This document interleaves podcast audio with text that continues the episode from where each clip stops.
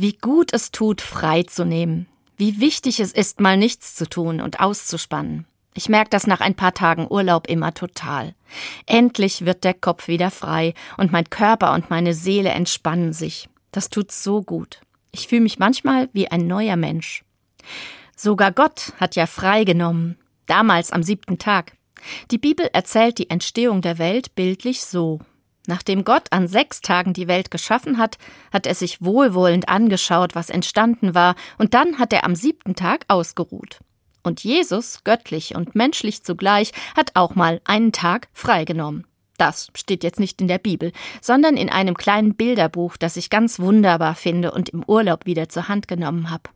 Jesus nimmt frei, heißt es. Es erzählt, wie Jesus Tag für Tag daran arbeitet, die Welt besser und schöner zu machen. Eines Morgens wacht er auf und ist völlig erschöpft vom Gutes tun.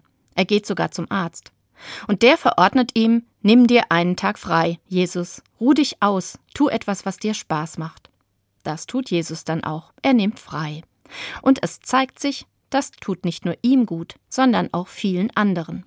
Überall nämlich, wo Jesus einfach nur aus Spaß vorbeikommt, entsteht ganz nebenbei Gutes, ohne dass er es merkt.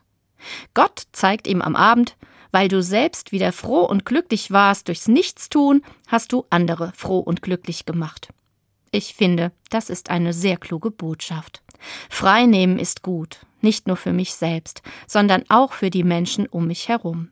In dem Sinn wünsche ich mir und Ihnen ein schönes, freies Wochenende oder auch schöne, freie Urlaubstage.